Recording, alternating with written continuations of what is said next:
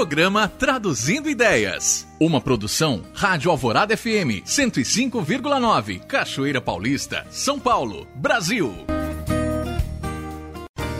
Sejam todos bem-vindos ao nosso programa Traduzindo Ideias.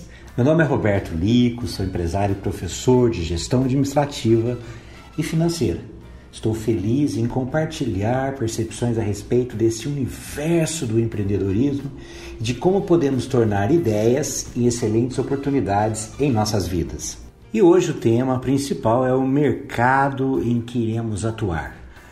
Um dos maiores erros que o empreendedor ou profissional que almeja o sucesso no mundo dos negócios pode cometer é não conhecer o mercado em que irá oferecer seu produto ou serviço.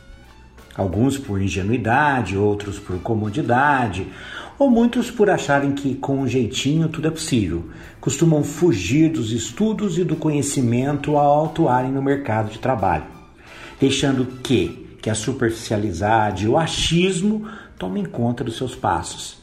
E esse, infelizmente, é o início da história de todos os fracassos. Bom, pode um corredor ganhar a corrida sem treinamentos, sem exercícios, disciplina e empenho? Nós sabemos que não. Sem dúvida, a vitória ela exige uma preparação feita de muito conhecimento, atitudes e empenho.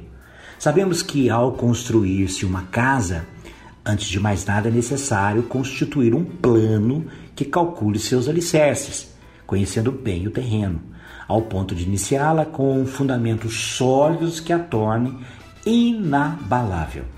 Precisamos então conhecer a área, que é o local ou região que iremos nos estabelecer.